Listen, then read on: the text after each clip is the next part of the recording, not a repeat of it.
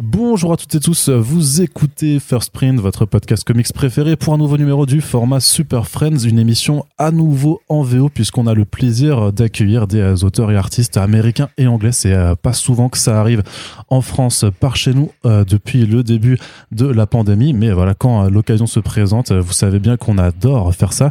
Et aujourd'hui, donc, on va recevoir l'équipe, cas quasi deux tiers de l'équipe créative du roman graphique Windows on the World qui est sorti en VF chez Comics Initiative donc ce sont Robert Mailer Anderson, euh, l'un des scénaristes, et euh, John Sack, euh, l'artiste, qui seront avec nous pour discuter de cette œuvre éminemment politique et voilà un roman graphique voilà qui fait très très plaisir à lire et donc dont on a le plaisir de pouvoir discuter avec ceux qui l'ont fait puisque c'est un peu le but de cette émission. Donc je vous laisse après le générique, on passe en anglais immédiatement après.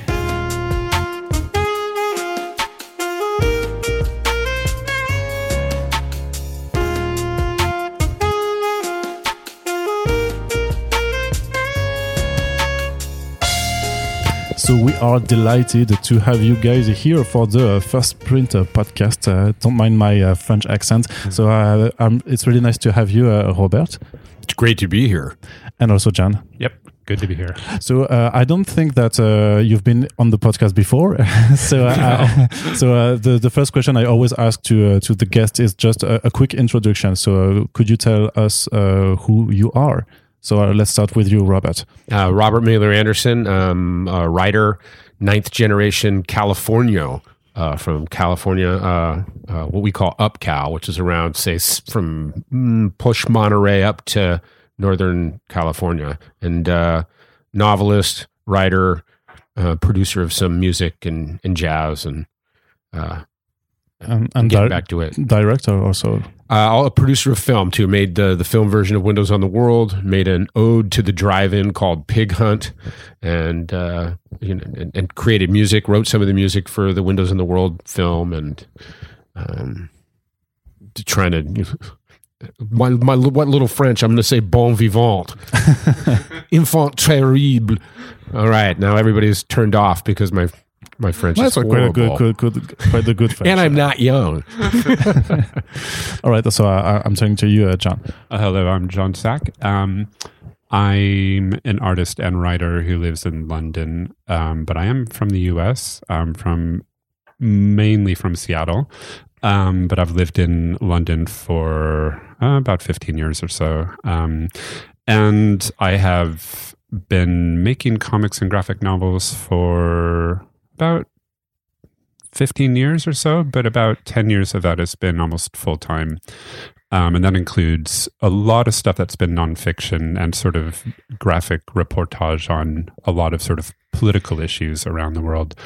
And uh, Robert's book was the first time, uh, Windows on the World was the first book I did that was fiction, which was uh, learning a whole set of skills that was, um, I suppose, good to learn. Um, it was a well, we'll see. We got, we've got another one we're almost done with, yeah. so it um, seems good. Yeah.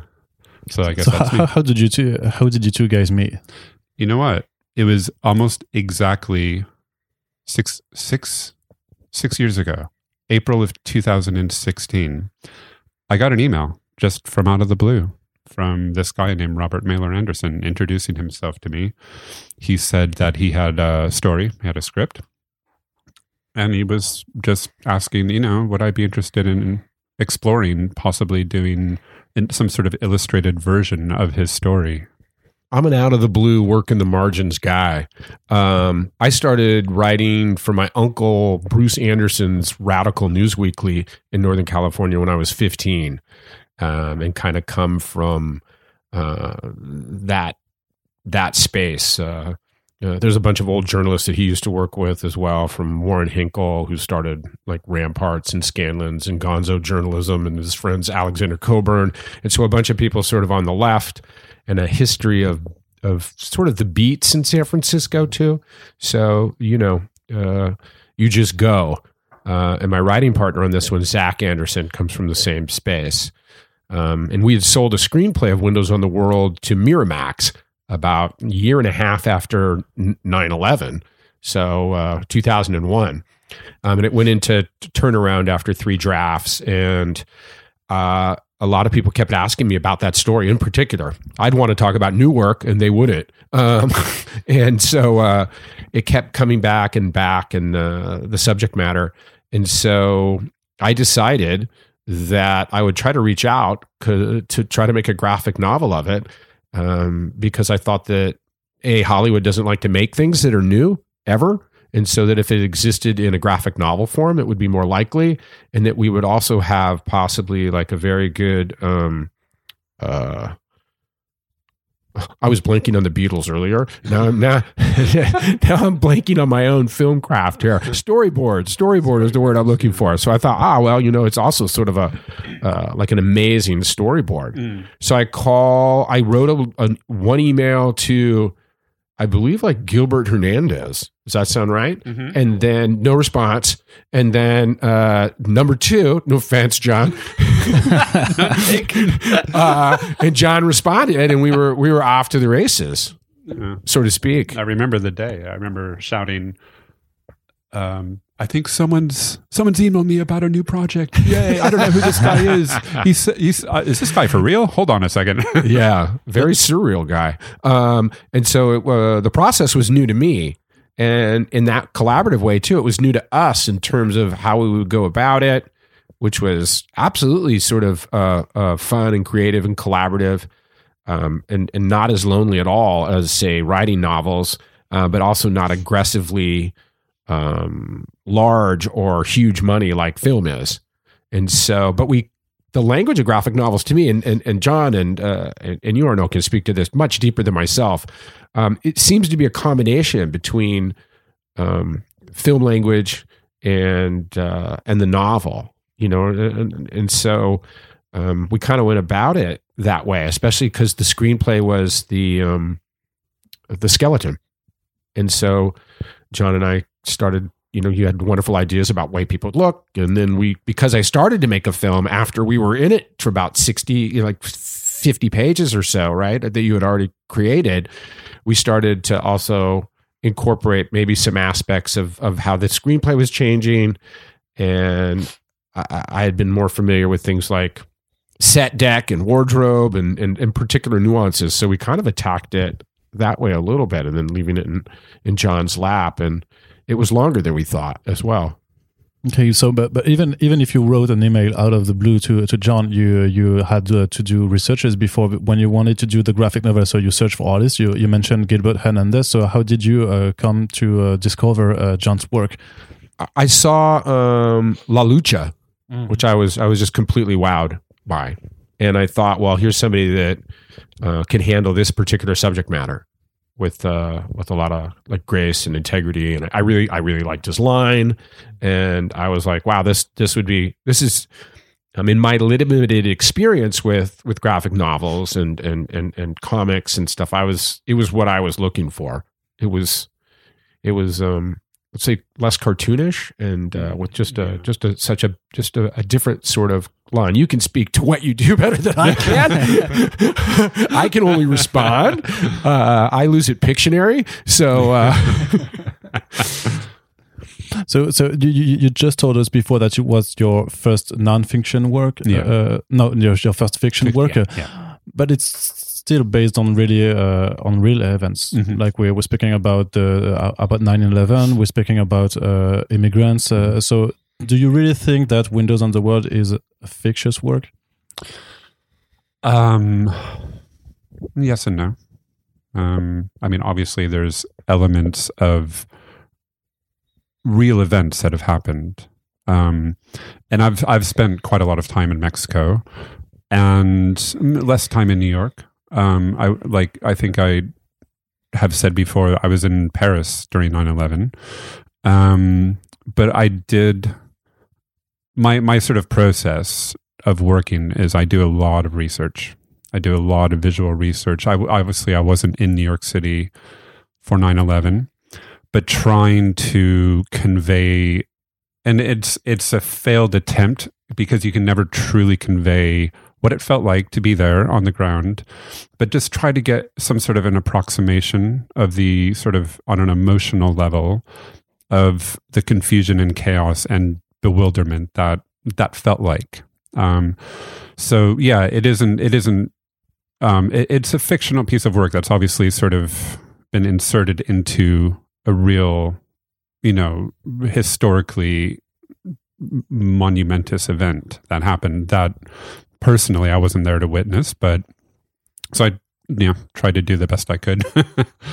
I, yeah, we um, it's funny how you know we were trying to get at a higher truth, and um, sometimes fiction can do that. And if you have a good enough like imagination and empathy skills, it, it it turns out that some of your instincts of of drawing characters or situations, even if you didn't know that they were true, end up you know f- filling in um, as a fiction writer um, sometimes you have people say oh that was me or i know who that was and it's either a composite of people or or or it seems to be strictly from your imagination but once it gets to the page um, somehow your unconscious or other things that you're creating makes it real and if the people are real then then you know they do stand in for other real people Mm. and and specifically on this one um, I had lived in New York for five years, not far from the World Trade Center. I temped in there uh, for uh, a little bit, uh, and I had come home uh, after 9-11 and the New York Times magazine, I believe, had a photo essay, and it was of people from around the world, like Algeria, Syria, Guatemala, and they claimed to have family members in the building working there. Hmm. And they were the families were holding portraits or pictures or snapshots of in these photos that the, the the the photo essay that was in there they had of their loved ones pictures of their loved ones in there. And I was I was just super floored. And I told my cousin and writing partner on this one Zach this is our story. And it really gets into what Zach and I really care about a lot, which is the working class and labor and unseen people, um, because we were also sort of you know raised in in particular margins. Um, but again, it it's you know it's not autobiograph you know autobiographical, but you know my uh, my cousin Zach is half Chinese, born in Malaysia, um, and uh, again, I, I think if you get it to its core, it's about you know reminding people of their, of their of their humanity and lost fathers and displacement and you know we were also raised around a, lo- a lot of uh, um Mexican and, and, and Latinos uh, up in uh, Mendocino County and uh, my, my godfather was a one of the leaders of the Brown Power movement around uh, San Francisco. So that kind of plight. And my grandmother's last name is uh, Martinez, and again, ninth generation. We actually lost uh, the war, the U.S. invasion of Mexico. Like we, we, people in my family had to surrender in Monterey, apparently, even though I clearly don't present like I'm the, I'm the biggest uh, gringo you've ever seen. Uh, my Spanish is just a little bit better than my French, um, so, so I can get home and, and barely get home in uh, two languages drunk. Um, anyway, so you know, so in, in that way, that's how you kind of explore those ideas. And w- when we were making the film, uh, Edward James Olmos uh, actually had the experience. He tracked down somebody who had been in the building, and had been a, got out alive, who had been burned, Mm. and uh, he started to tell what the the the gentleman started talking about his experience, and and Edward stopped him because it was like spot on to what had happened to Edward's character All right. and the guy like, it was it was a really weird situation because Zach and I thought we made that up and were inspired by other moments in our life and Rothko and other things Mm. terrible things that we had we had uh, we had thought of and uh, you know half experienced and read about and it turned out like there was somebody very very very much like uh, the main character of the father Right. So, so the seeds of the the, the story uh, text uh, are are really from almost uh, to 2001. So, how can you explain that it, it took so long to make uh, Hmm. the the script into a movie and then into a, gra- a graphic novel? Um, most projects, I believe, in Hollywood take the average project that gets made takes like seven years, and so lots of turnaround.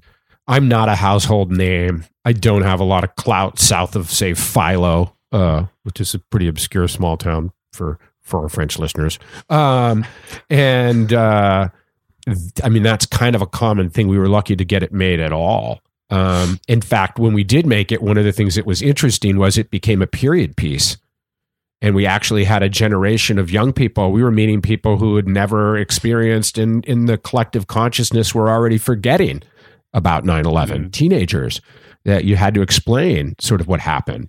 And at the same time, when we were making our our, our monuments and uh, our uh, uh, you know the, the the candles and and and, and things, uh, uh, New Yorkers were coming up to us and and breaking down and crying and asking us if they could spend a moment and say a prayer and, and thanking us for making this story that wasn't necessarily you know about just the firemen or something but a lot of people that have, that have been unseen. Mm. I would just add as well that even just our process of of making the book, you know, from that initial email from Robert six years ago, doing making the book itself took three years, um, and it, it turned into a bigger book than either of us had envisaged, and just in terms of the pacing of the story, and because I, I haven't, I've never worked from a, a screenplay before, and so that was a new it was a very new way of working for me.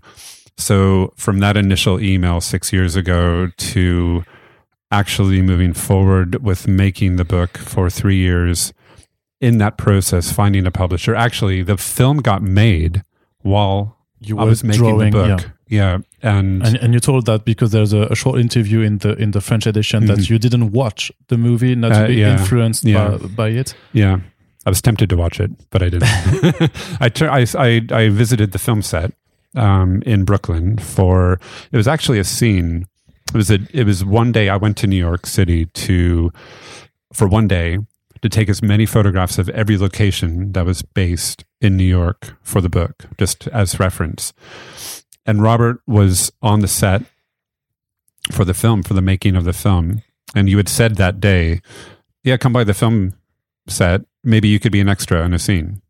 So I went there, and it just happened to be like the sex scene in the bedroom. so I was like, okay, I guess I'm not going to be Extra, in, extra. the, in the background. but we do need Um, a fluffer um, but yeah, so that that just making the book was three years, finding a publisher, and then you know it it being added to the catalog of Fantagraphics, and then you know that was 2020 when when it was published, and now it's just been published this year in France, 2022. So all these, especially in graphic novel publishing, there's just there's a lag time that you start a project, and then you don't you don't know how long it's going to then take after you finished actually making the book for it to then reach a public and be published.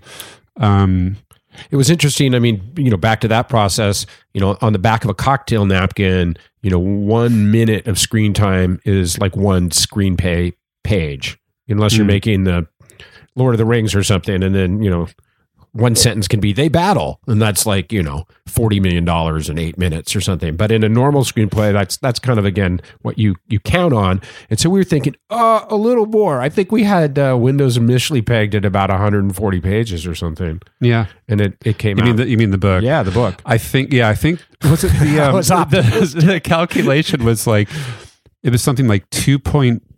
There were two point two pages of graphic novel per screenplay page. but we didn't I get think- to that uh, like until we were in it Yeah, yeah, yeah. and then we we tried to use some of the the the you know the advantages of also making a film like m- moving forward there was a few shortcuts that, that Yeah. i found that i had to find while we were making the film uh to to, to get into and then working on the new one we had a much better understanding i think or we seemed to have a Yeah, much better yeah, yeah.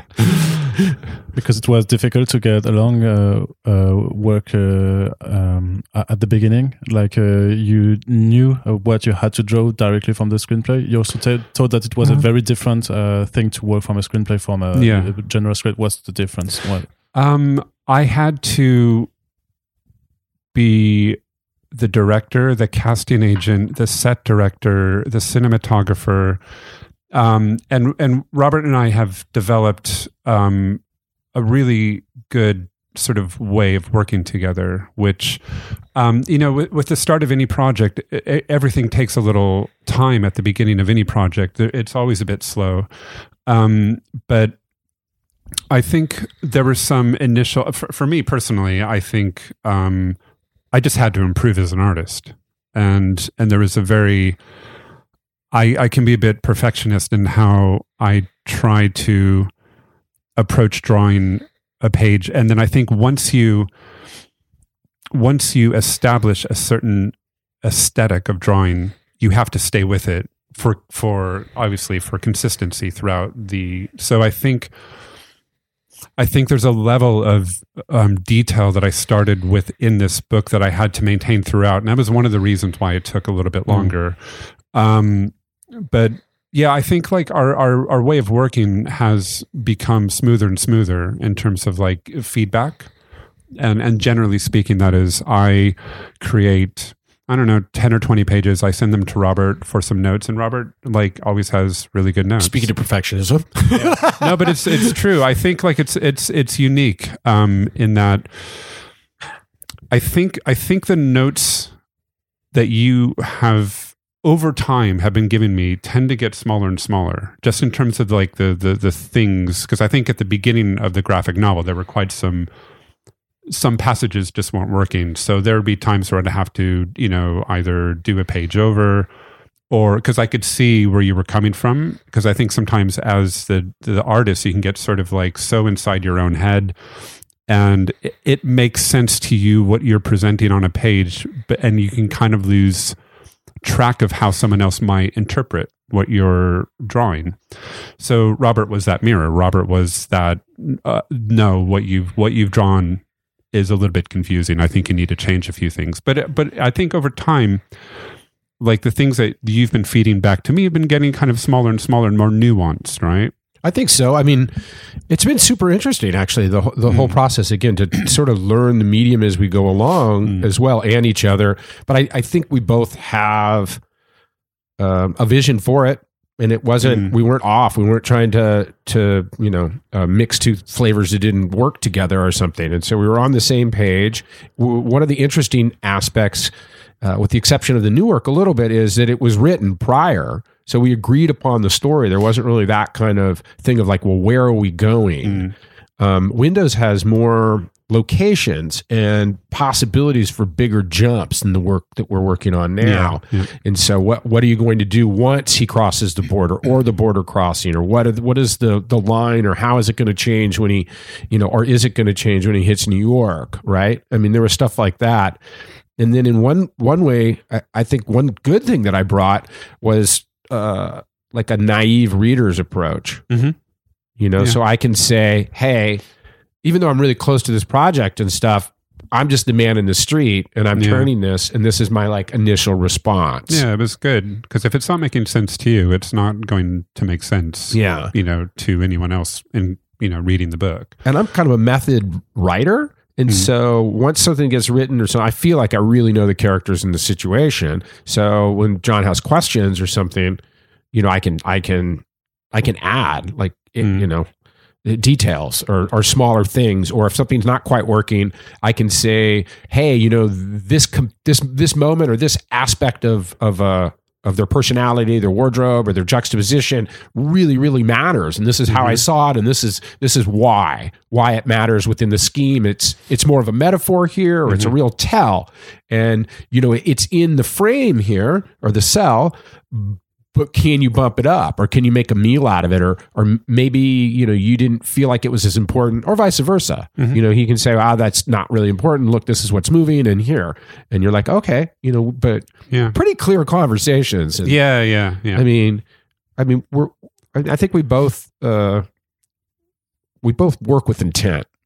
And and we we haven't once the screenplay is written i'm not lost yeah. you know and and Jon has a very great idea of what he's doing, especially once we you know decide on the characters and the spaces and stuff.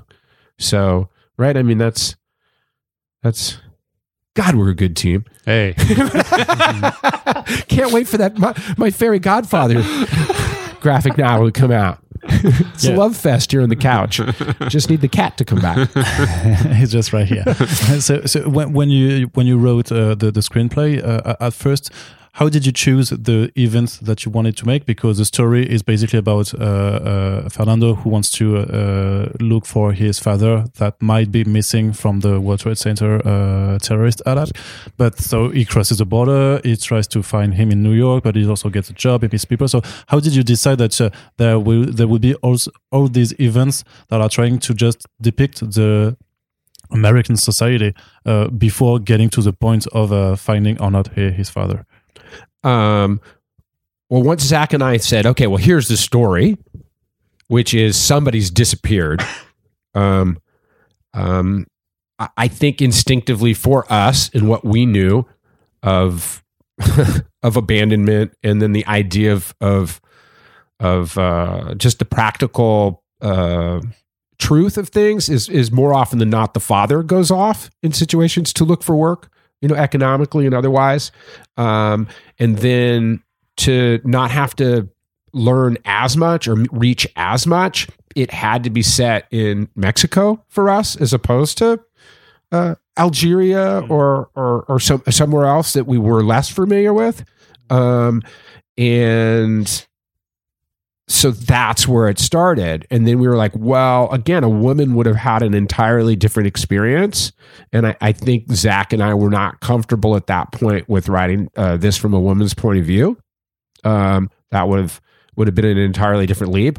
Although if Miramax would have told us to do it, we would have took the notes and we would have done whatever the hell they wanted because that's the way Hollywood works in a way. Um, and one of the wonderful things about ending up producing this was we were much truer to what it was that we saw and so then once he crosses the border back to Hollywood, um, when we were pitching this and then also writing the screenplay, um, we were often told, especially since I got the rights back to it to, to try to actually make it from Miramax, uh, we were told by a lot of execs, I was anyway, that, well, what if that stuff in the beginning doesn't happen? And what if we start at the border? And what if we start with the rancher character who finds him on their property. And what if it's this rancher who maybe has lost somebody? Yeah, you see where this is going, right? The white rancher uh, male uh, finds this kid and he takes him to New York. Like he's the catalyst. The white savior. The yeah. white savior. And then what if the father, not experiencing trauma, and not being lost uh, uh, for being away and the trauma of border crossing, by the way, which is no, no, you know, being an immigrant, being in a strange land, dealing with New York, you know, in general, uh, being undocumented, not being back to his family for five or six years, all of that. What if instead of that and the World Trade Center, what if he's dealing drugs. And that's why, and you know, you listen to this shit and you're like, oh, wow, wow. And that's partially, by the way, why it takes seven, nine years to do something. You have to do it independently and you have to find people like Edward James Olmos and Vic mm. Bullock to, to help, you know, make this thing. Yeah. But we, we stuck to our guns there.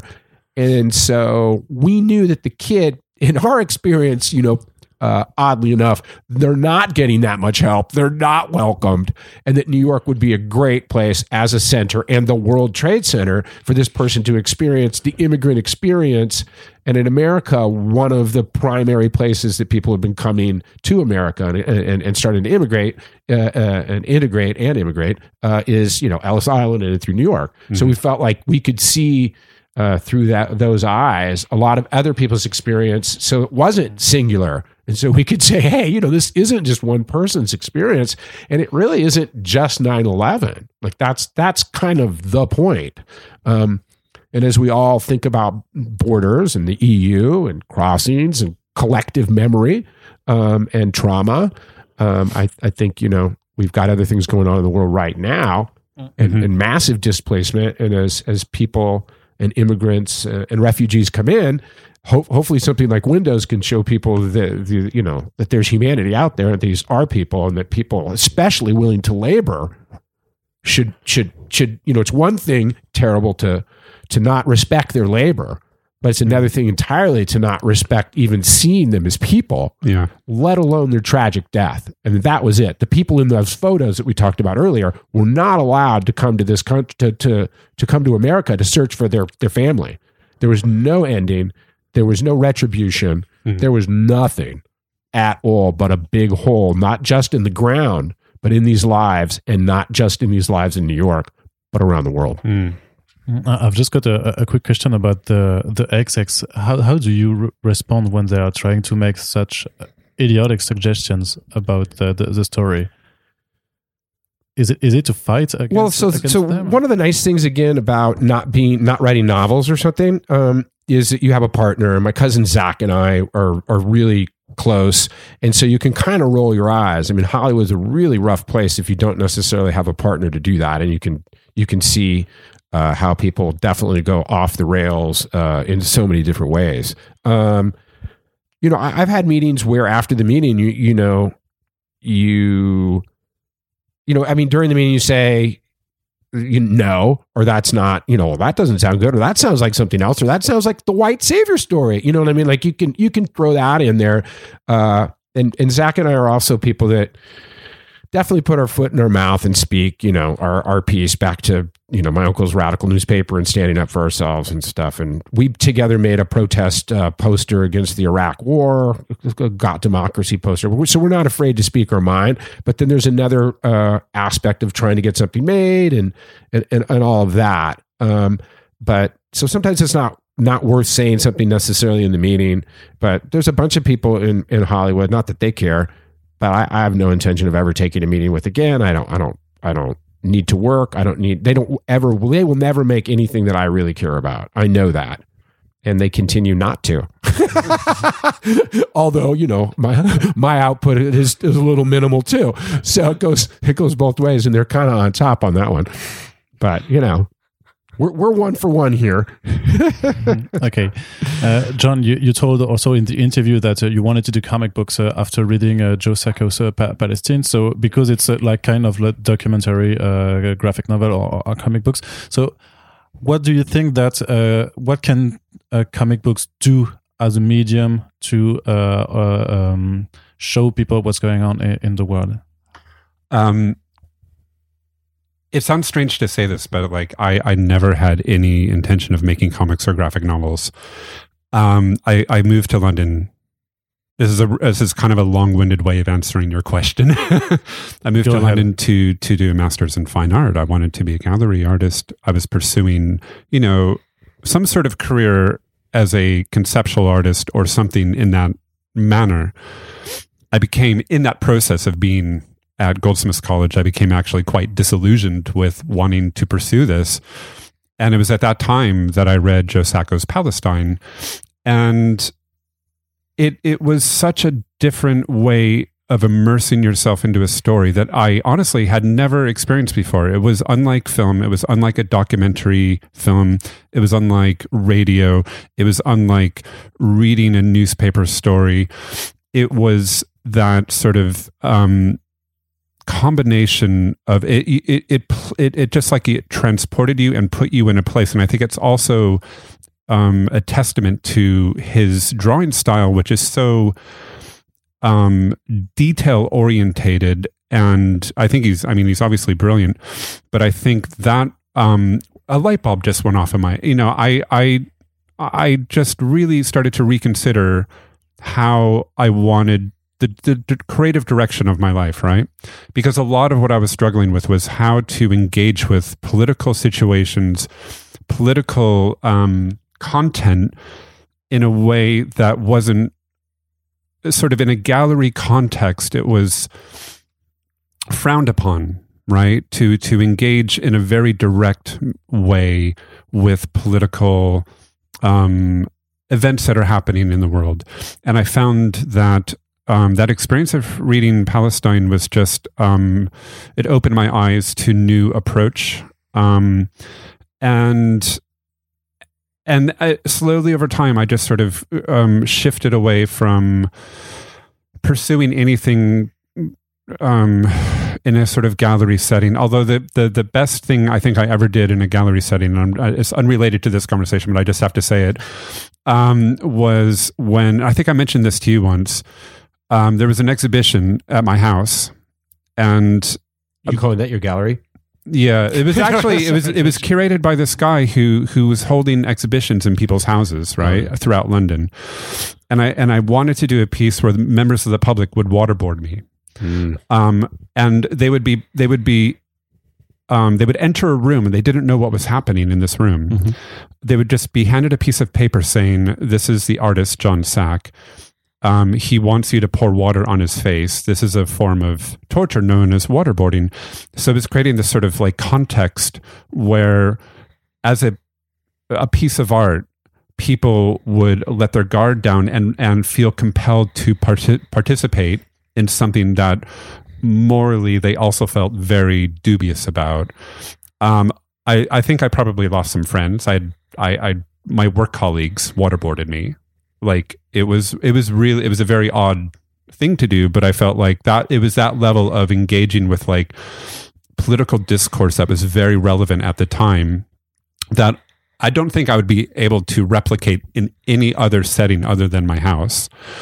But beyond that, I just felt like I the first comic I did was um, a short comic about the history of oil in Iraq. Mm.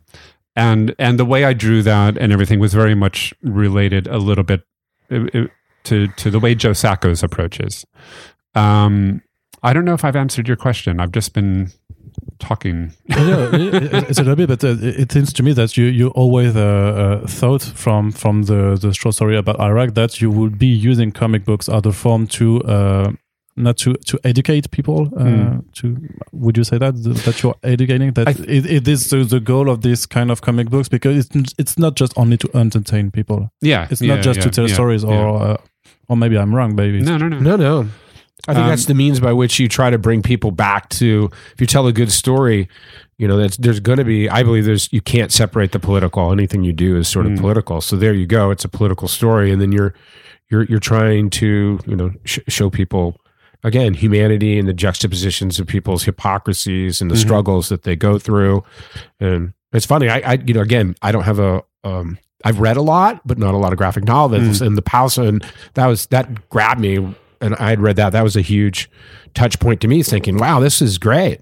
Uh, and my father used to put together these kind of radical teaching packages, and there were always uh, comics in them. And so early on, it just seemed like another place that you could do that. And Yeah. I'm named after Norman Mailer, so there's you know Mm. there's a whole participatory journalism kind of approach to things that I've also done. So from Mm. and we were you know we read a lot of Orwell and Hunter S. Thompson Mhm. and like so the idea of of of doing political things is like it, it's always there. You, you kind of have to. It's inextricable. If you think you're not, then that's Mm.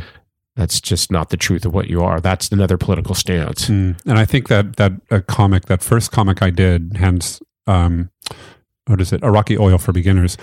I mean, I had no idea what I was doing. I'd never done a comic before, but it was it was because I knew so little about the his like the history of Western intervention in Iran and Iraq, going back hundred years, and I was amazed at my own ignorance, Mm. and I felt like, well, I'm gonna I'm gonna learn something through this process. So I you know did a lot of my So, own so you're going to learn something, and so you're going to uh, take what you learned into, uh, Yeah. into your comic book. and um, perhaps arrogantly think that I'm going to, I don't know, provide some sort of educational um, tool for people because it was also um, hand in hand with a campaign at the time around what was going on. This was maybe 2007 with the um, oil fields in Iraq during the U.S. occupation of Iraq. Um, so it was drawing that sort of parallel between um, events that were unfolding in a in a sort of military but also legal framework in Iraq, but also what had happened hundred years ago in with um, British Petroleum's you know involvement in southern Iran, um, and just trying to draw all these parallels to make it feel relevant. Um, but it was also used as a campaigning um, mechanism, you know, and and we were able to raise um, funds, you know, just selling these comics for like three pounds at events. You know, we were we raised a little bit of money, and hopefully, I don't know. I think it's, wouldn't you say that most art or most things that I do anyway, uh, too much hubris. You think it's easier than it is, and then it's just it's there's certain things you don't understand that you want to understand. There's a sense of like of wanting to go deeper in a subject, and that that that's kind of how we process it. So you know, and then the the process itself, you you try to put into a form so that that there's something afterwards. You know, I think that's what that's what makes us artists in a way, you know. But we're, we're I think we're doing what other people do and are struggling with in terms of what they want to know, but we churn it out differently. Uh, our, a good friend Sandow Birk did the same thing with uh, does the same thing. I've worked with him a bunch, but he did the Quran. Like he didn't feel like he had any idea about that. I think going in, and then he replicated the whole damn thing over like twelve years. Uh, and so, I mean, it's it, it is really it is interesting, like what what you take on. But if you knew what you were taking on, including like the graphic novel version of Windows, we might have both just said no way. you know, you know, why get up at all? Like, there's certainly got to be easier things to do. Mm. Then put yourself between language or image and a story is not a really easy place to to do it. And once you think you have it, you know the the project usually tells you you don't. So, which is fun. Actually, it's really fun. It's just okay. It just sucks why it's happening. so very often in the graphic novel, Fernando uh, says to people uh, in New York, uh, "My father used to work in the World Trade Center," and you can see that uh, a lot of times it's just uh, has an effect on the people we, which uh, with he is interacting, even though he's like a, a victim to a racist attacks, and he says, "My father worked at the World Trade Center," and it comes people down. Do you think that 9/11 is still like maybe the only thing that can like link all the Americans uh, together, despite all the, the their differences and despite all the stuff that has been going on for the last ten years. I think I think that's uh, I think to dig a teeny bit deeper. Uh, he says, "My father." We all have fathers, right? So there's the initial link. So in a way, he's connecting right there with anybody who's alive. You know, and then to say that my father is lost and, and he too was part of your tragedy in New York here did does bring that home.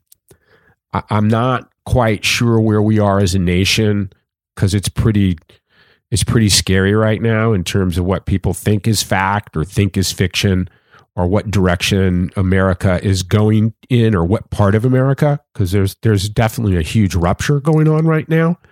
Um, and I actually don't think that 9 11 is a rallying point anymore, or I don't think that the Capitol uprising would have happened.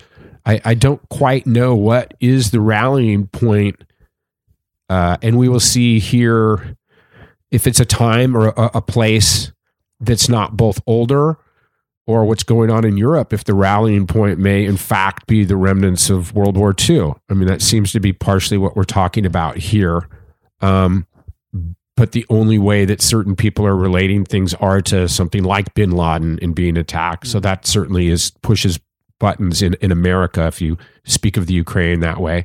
Um, but I'm not quite sure that anything but maybe you know i think friends probably has a greater place in americans consciousness you know the canceling of you know what i mean of seinfeld or something is sadly you know more in people's consciousness like now like it's hard to even talk pre cell phone i'm a person that doesn't mm. have a mm. cell phone but going back to making a, a a period piece it was difficult to shoot new york because everybody had you couldn't get crowd shots Right. So there's a time actually like pre cell phone in a weird way. And so images and the trafficking of knowledge and history uh, have changed such that I don't know if there's going to be or is that same feeling of a collective um, experience. Because most people in America did get up that morning and heard that something was happening, and we all turned into the news. And at that point, the news was collectively the same thing, and we all saw the fil- the buildings go down. And so, in some ways, there's nothing like that other than maybe Kennedy being shot you know mm. and then in our generation you know there's like my father my parents are gone so they remember kennedy being shot but but we don't you know and then there's another generation right now that does not remember 9-11 at all i would say we you know we america is a collectively amnesic, you know, ahistorical place. And that's partially what the battle is right now between the right and the left. You know, the left claiming that they have history, that there's a history of racism and slavery and, you know, occupation. Um, and then another people claiming, no, no, no, no. We've always just been this inclusive democracy despite the founding fathers, despite women mm-hmm. haven't voted, mm-hmm. you know, for 100 years or could, you know, just 100 years and can't own property. Like it's pretty problematic to come at things ahistorical. So the question really is, yeah, when when will we put that when will we actually have something that's not just used propagandically and is organically part of our collective consciousness? Well, 9/11 was used propaganda. Yeah. propagandally. Is that a word? I don't know. It is now, God damn it. I'm from um, Boonville, so I went to high school and public school. And so- maybe maybe you can correct me on this, but I, I feel like there was, in terms of invoking 9/11 recently by the Biden administration, in the way that I feel is just morally abject and repugnant, is the um, distribution of funds from Afghanis- Afghanistan. You know, the sort of the funds being held by the U.S. in the billions being used, and I'm not sure if this actually happened um, or if it was proposed, but though that the funds from the I don't know Afghani central bank being dispersed and used for the families um, of 9/11 victims, and I don't know if that actually happened, but I felt like that proposal to do that, I just felt like was in this really crass way trying to in some way invoke 9-11 as a sort of in a in a quite cynical political way to appeal to a wider base of people. Um, but it still harkens back to the original text and the first country we occupied in what 2002 is afghanistan and we just left there and and maybe this has something to do with the nature of, of the US's withdrawal last August out of Afghanistan. Um, but um, I th- yeah, that's a pretty complex one. I don't know if, Mm. and again, we'd have to dig in Yeah. here on digging in politically with Jon and Robert. I would say that the, I, I would imagine that the shorthand is that it takes so long for monies to be, uh, uh, for laws and enactment of Congress to go forward with any sorts of monies to be, uh, to come out that when monies uh, exist and are not spent or, or, or, or you have so many things that you want to do, um, if you can do any of those things under any guise to get uh, uh, funds for things that matter to your administration, th- then you sort of do it. And that's kind of the a little bit of the can, can we the shit part of politics or something. But because the war stopped, it's possible that here's here are these funds that are not being used and are accumulating somewhere and, and can't be enacted for whatever reasons. And someone's like, well, let's let's use them for this other thing that that that we can do. I'm putting a good spin on the Biden administration right now, um, but I also think it's not. It's it's it's it's probably not an inaccurate one. You know, in the same way that you could have money earmarked for environmental purposes that just is sitting there for some reason, and, and then suddenly it's used towards like you're like, well, we can use this towards immigration because, um, you know, the the amount of uh, of of pollution or, or detritus is, you know what I mean, and then like, well, here we go. It's it's all under humanitarian aid, and if it's sitting there, like, boy, do we do I know some humans who could use it. anyway. Okay. So I, I wanted to ask you uh, another question because in Windows on the World we see a lot of racism, we see a lot of uh, of, uh, of terrible things that uh, are happening to the to, to the smaller people. Uh, I think we can use that expression to the little people. Do you like America as a society? Because when you read the, the, the graphic novel, it seems like America is uh, like uh, it's it's nowhere where you you want you you would want to go because there's a, a scene when um uh, uh the the guy says why would you leave this paradise and we see just a Yeah, homeless yeah, guy so, so there's a lot of irony Yeah. about the the whole American dream the so-called uh, American dream so is it like a, a, Well, a a- you know- statement about the American society which is not what it would Well, there's a to be? hypocritical nature to a, a lot of the American dream and the struggle that happens there. Um, and, you know, it's a sad and beautiful world in general, everywhere you go. Uh, it's difficult to get up in the morning and and and and face the fact that the sun is zooming in and and uh, you know the floods are coming and and and people in general don't uh, express kindness all the time. And so in America, we do have uh, a large underclass and a large working class. And people's way in is, you know, has historically been, you know, immigration or, or occupation, one of the two. And it's not easy, but not just first, you know, uh, uh, an apologist for Biden, I'll just keep moving in that direction and say that people often and it's not maybe without the US's or other Western forces or other things influences, but they're leaving places that are are are, are worse for their lives, where they can't make living. They don't have shelter. They don't have clean water. They don't have any educational system.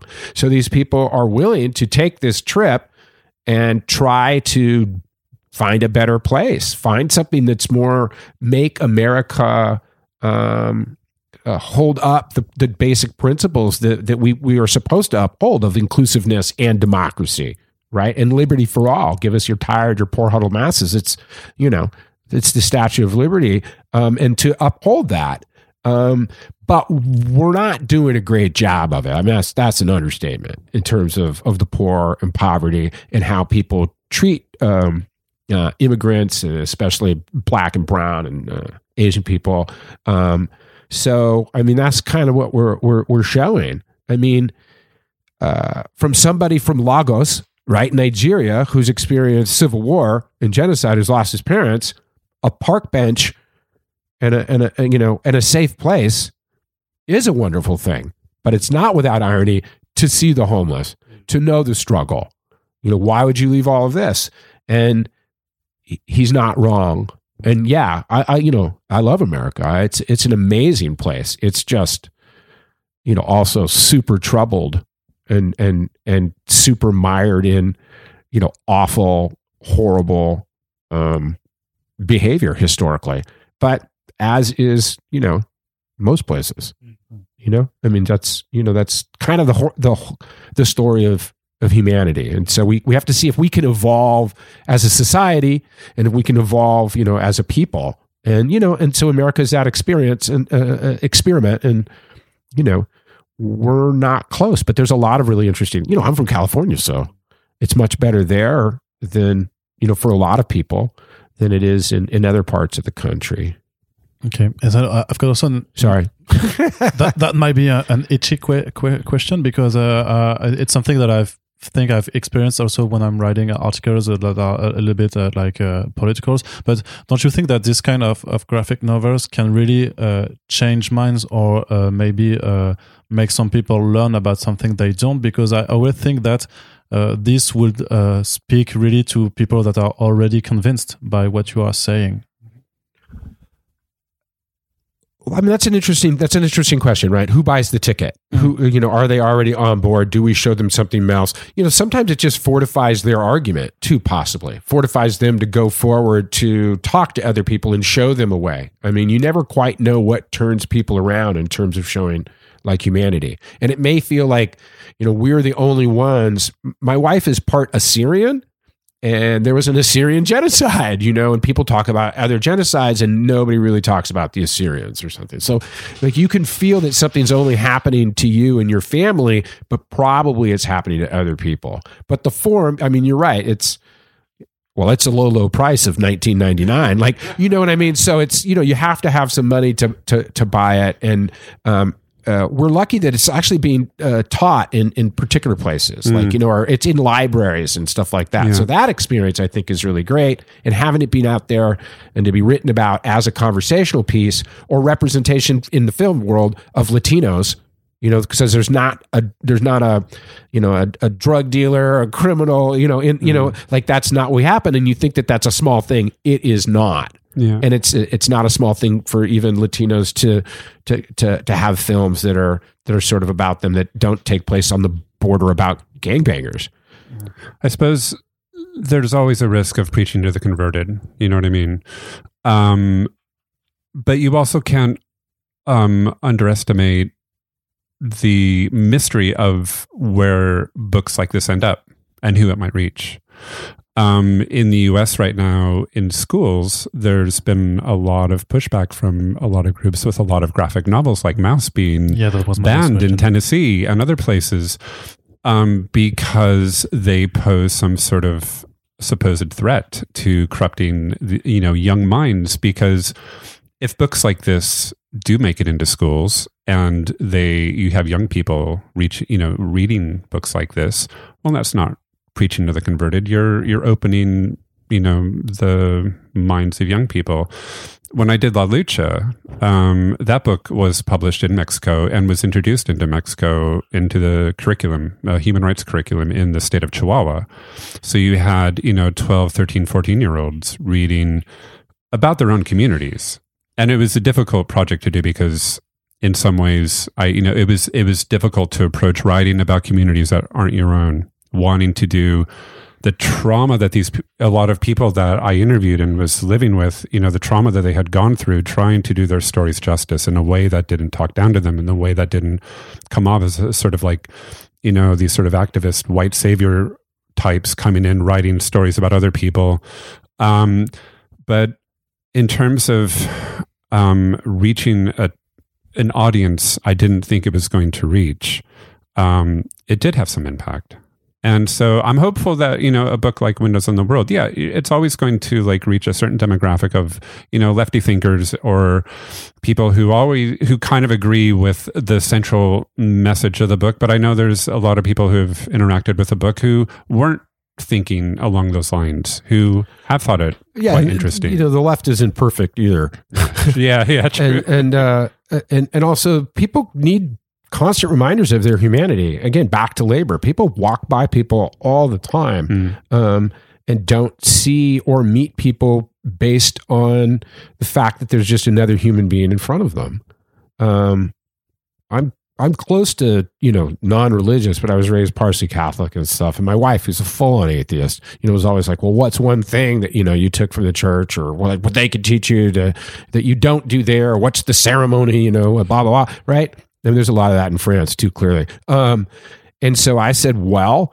I actually learned and became comfortable to turning to total strangers and saying, Peace be with you.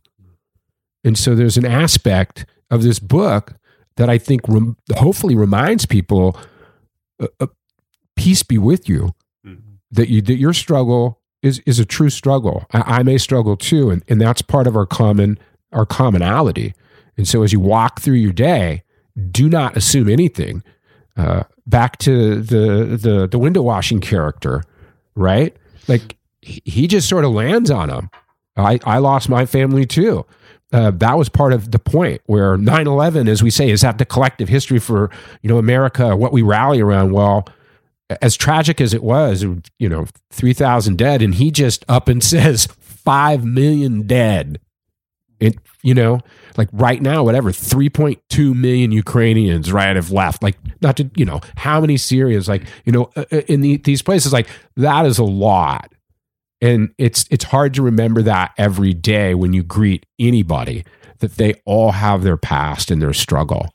And so i think that is truly the instruction more than, than anything else is is to try to see and empathize with the human experience Okay, so I've got a question for you, uh, uh, for you, Jon. Also, uh, this is, I think, one of the strongest page uh, in the album. It's right at the beginning when uh, the the Fernando's mother discovered 9/11 on the television, and there are a lot of silence sequences uh, in the whole book. So, what does bring silence uh, to to a sequence uh, in a comic book?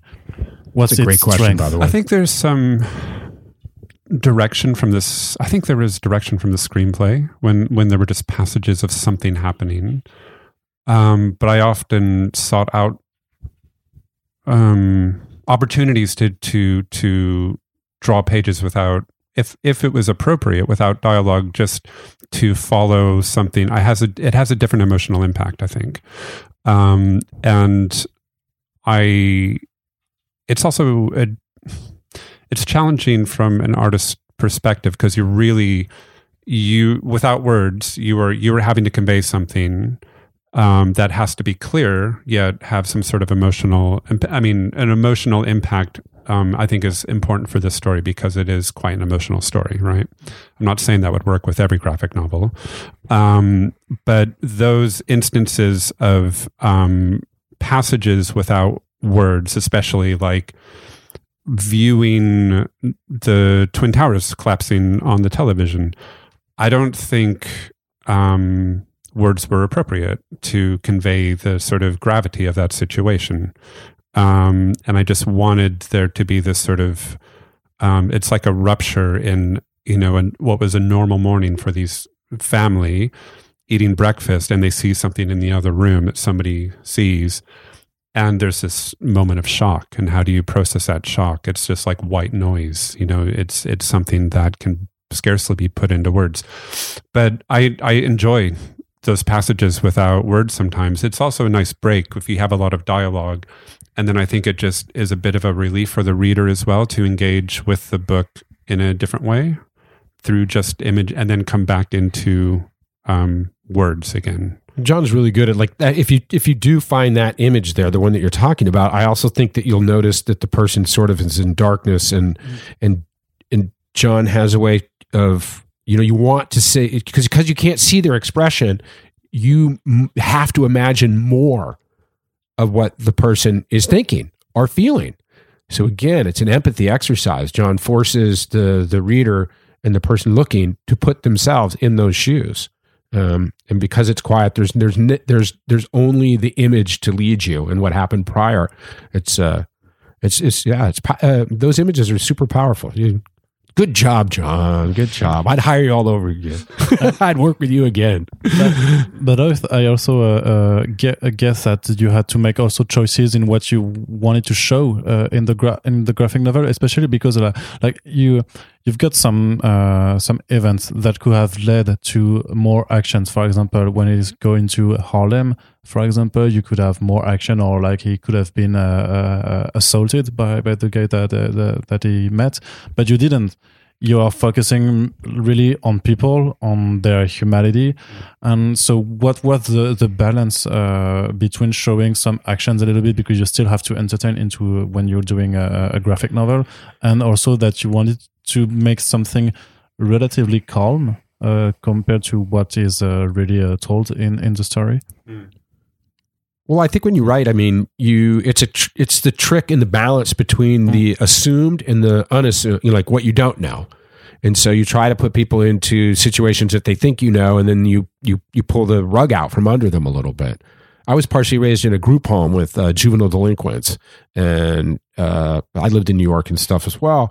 And so, you know, maybe people have that idea. He's going into another place now with preconceived notions about these people, this other and and you know and sure enough like the the one dude is like any you know anybody takes that shit down like it's got to go through me like he he recognizes that i think he even says yo man that shit's real like you know because the other guy is kind of popping off there you know and and talking about losing your daddy and and stuff like that and so again it's back to on that one fathers family something is real to this guy that he's like no no you know I, we we need to help this out this is this is not a not a joke. And you, you find that. I mean, I think every community, uh, you know, has its grace and is willing to help. I think, I think the, I, I think it's, uh, I think some neighborhoods can be more dangerous for other reasons, but not simply because they're poor neighborhoods or because they have people of a, a certain ethnicity or something like I, that's, that's just, hmm. that's just more propaganda. I think it's also more powerful when you leave when you let the reader envisage what is happening without you, we don't have to graphically depict everything that's mm-hmm. going to happen or is happening. You show some of it and maybe you show the consequence of it and the reader can piece together in their imagination what has just happened and I, there's a there's a bit of nuance there's a bit of um when I, I like I've done stories depicting the murder of people, right? Um, in La Lucha, and I had to be very delicate about how I approached that without being too graphic. I didn't want to show a dead body of someone's loved one, you know. I didn't, but you can you can get you can draw that to a point. Someone perhaps firing a gun, um, without it being disrespectful or too you know graphic, right? Um, so yeah, I like I like giving the reader just enough information and let their imagination do the fill in the gaps. I suppose. Zach and I, I, I, I try to use humor actually. So usually those situations when things get too tense, I mean that's sort of who I am. That's one of my defense mechanisms is to make a joke. And I've been around a lot of people who who do just that too. From from uh, getting kids in the group home, or the people I naturally gravitate towards, or to comedians, and that's you know th- that's that's a way of uh, diffusing the situation. And oftentimes, this is uh, in the scenes.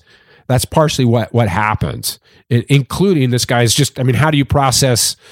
You know, again, uh, the civil war in Nigeria. How do you process like you know these other things? And and and usually it ends on a kind of a dark joke. You know, my mother was a nurse, like an oncology unit.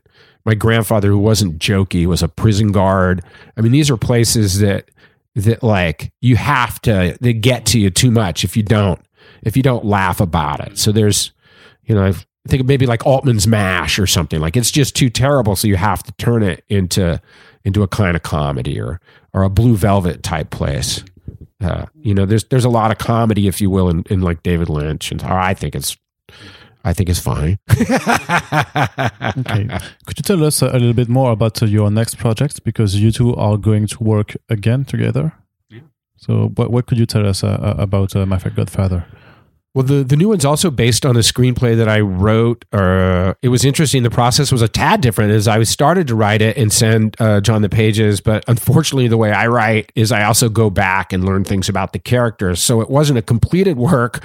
So I had to kind of go back and insert plot points or ideas like again so we luckily i ended up finishing it and we're making that run but it's called my fairy godfather and it's about a girl whose parents are killed in a car accident in uh, Austin, uh, and she uh, goes to live with her gay godfather in liberal Kansas, which is not such a liberal place, but it is in fact uh, the hometown of Dorothy from The Wizard of Oz, or the proclaimed home, um, and so um, once once she arrives there to this uh, this man who's gay, it's it it is uh, it changes the dynamic of the town's actions towards him once it, he's in charge of the this uh, girl. Once she's in charge of the being the the parental unit, and it changes his relationship with his boyfriend, and it changes the way in which um, the main character Billy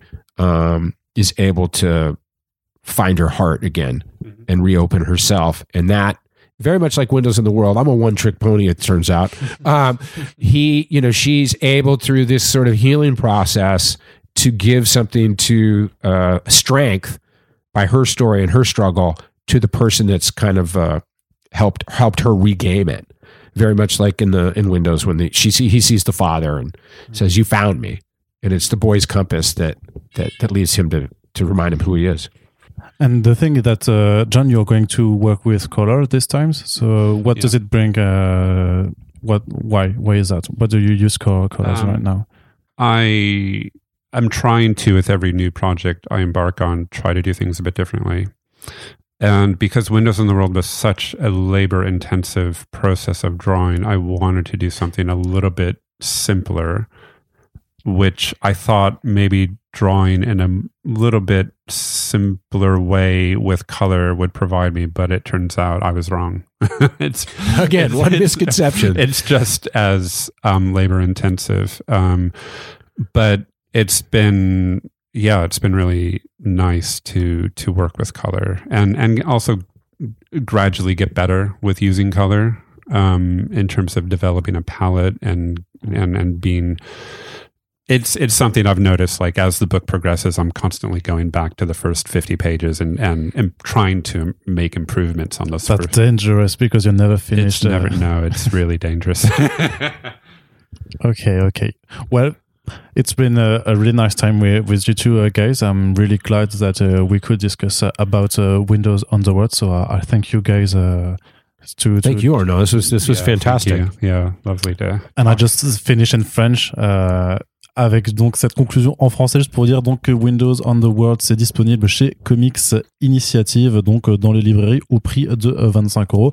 Et euh, bah, on espère que ce podcast vous a plu pour celles et ceux qui ont pu l'écouter hein, puisque c'était en anglais. On, on vous rappelle hein, que c'est des podcasts qui sont précieux de notre part. Voilà on, on travaille dessus pour pouvoir se retrouver avec les auteurs et artistes qui viennent parler de leurs travaux. Donc si ça vous parle et eh bien tout simplement partagez les podcasts. Vous pouvez le faire sur vos réseaux sociaux, partout sur Internet, parlez-en autour de vous. Et puis, ma foi, j'espère que euh, cette émission vous a plu et je vous dis à très bientôt. Ciao